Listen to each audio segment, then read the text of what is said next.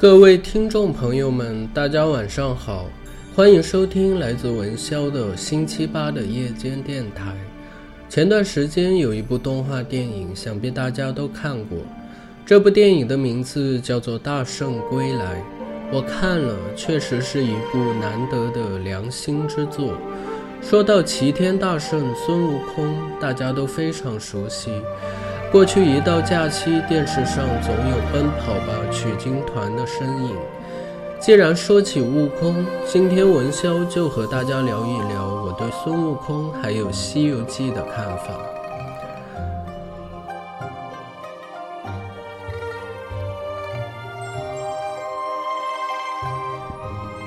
我看四大名著，最先接触的就是《西游记》。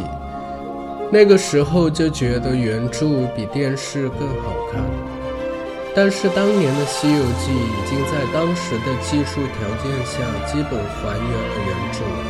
那个时候会觉得孙悟空很厉害，就这样。可是随着渐渐长大以后，在回顾这部著作的时候，脑海中会有一个感叹。孙悟空能力非凡，却没有一个可以实现抱负的地方，可以说生不逢时。我个人觉得孙悟空也是一个悲剧角色。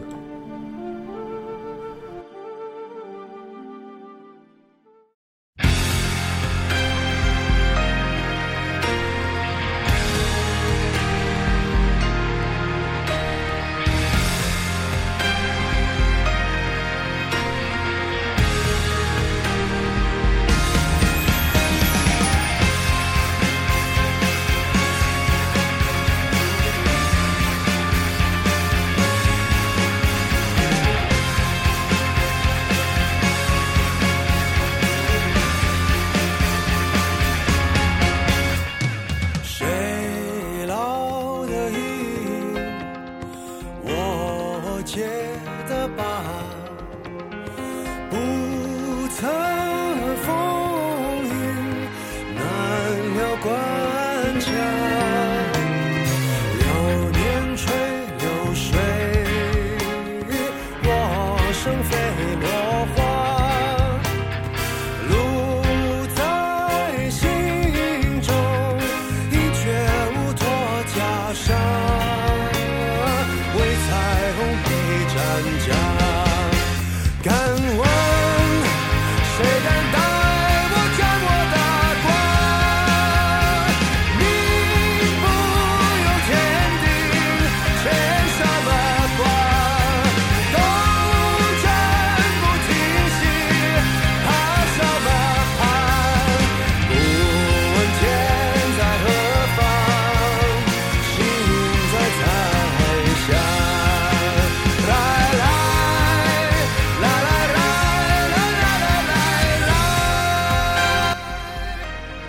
我们可以想一想，孙悟空从出生到取经前经历了什么？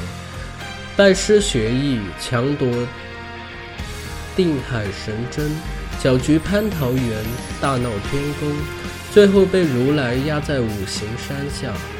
孙悟空就是一个混世魔王，什么尊卑礼仪，在他那里是没有的。这样自由的形象，却最终败给了强权。本来可以带来一场撬动天地的改革，却被迫参加了一场真人秀。历尽千辛万苦，跨越十万八千里，完成的奖励不过是一个可有可无的虚名。这样的状况让我不禁想到《饥饿游戏》，同样叛逆的性格被强权利用，成为了权力争夺的棋子。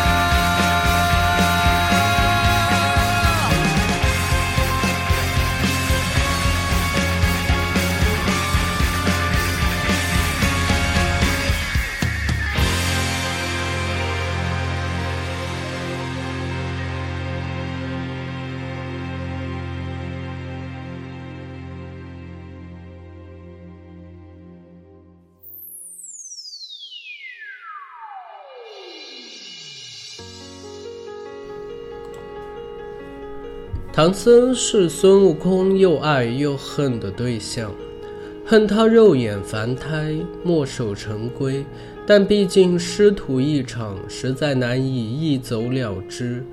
空有一身本事，却要保护眼前这个手无寸铁的和尚。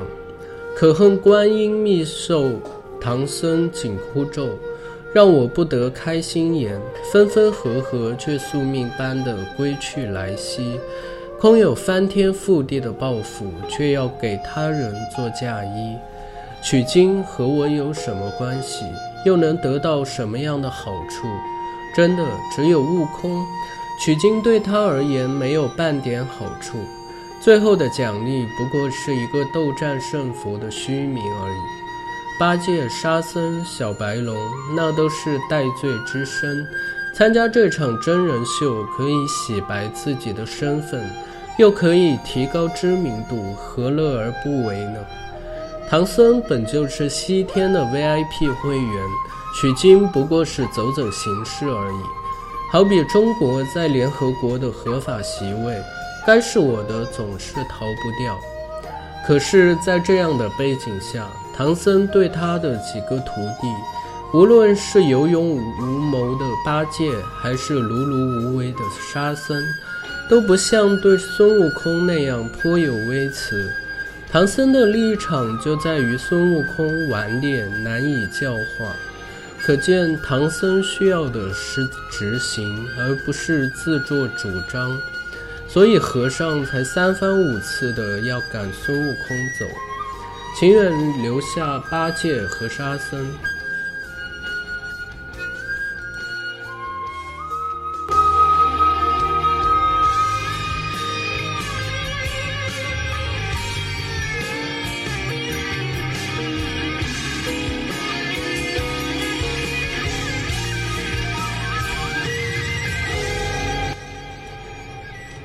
唐僧没有悟空，其实也能西行取经，这是肯定的。幕后操纵集团怎么会让唐僧在半路上就被哪个妖精煮了吃了？不可能。悟空绑定取经队伍，不过是权威之间博弈的结果。西行路上，灵山方面早已设好七十几关的副本，如果没有悟空，唐僧也能过去。但会复杂点，就好像大家玩游戏一样。如果一个团队有一个高手，那这个队就可以去打难度更高的副本；如果大家都是菜鸟，那你只能打打低级的副本。不同难度的副本得到的奖励是不一样的。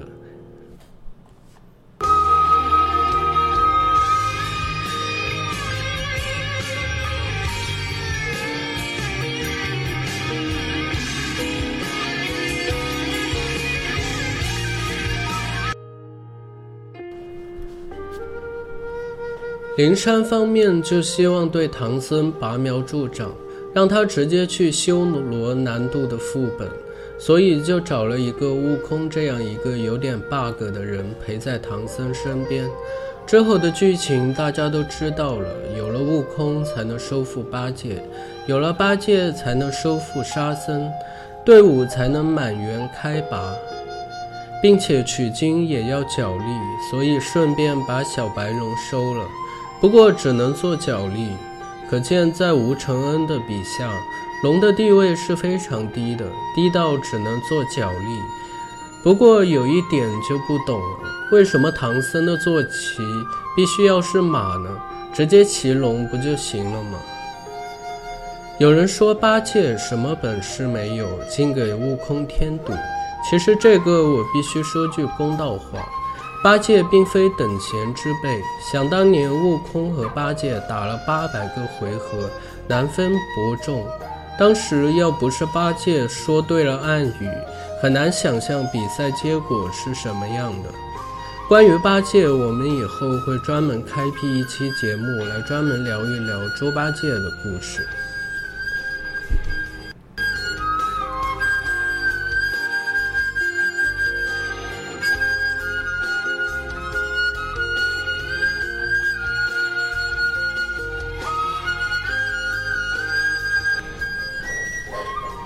也有这样一种说法，说悟空的本事是跟菩提祖师学的，菩提祖师其实就是如来自己。原因就是《封神演义》的记载，这其实是无稽之谈，因为《西游记》比《封神演义》先出版，跟《封神演义》一点关系都没有，搞不好许仲林还借鉴《西游记》呢。悟空帮助唐僧取经成功，很难说是悟空成就了唐僧，还是唐僧成就了悟空。最后师徒四人取得真经，返回长安，悟空也和师傅一样修炼成佛。这样的结局是好还是不好？这个问题值得我们大家一起深思。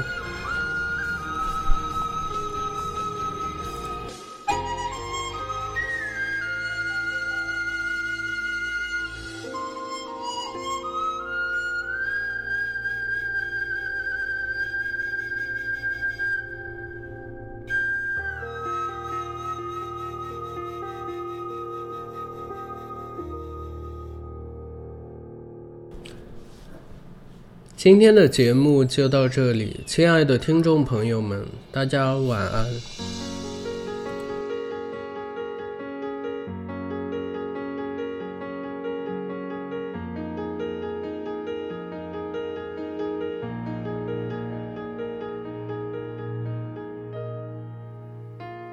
月见星河，长路漫漫，烽烟残尽。独影阑珊，谁叫我身手不凡？谁让我爱恨两难？到后来，肝肠寸断，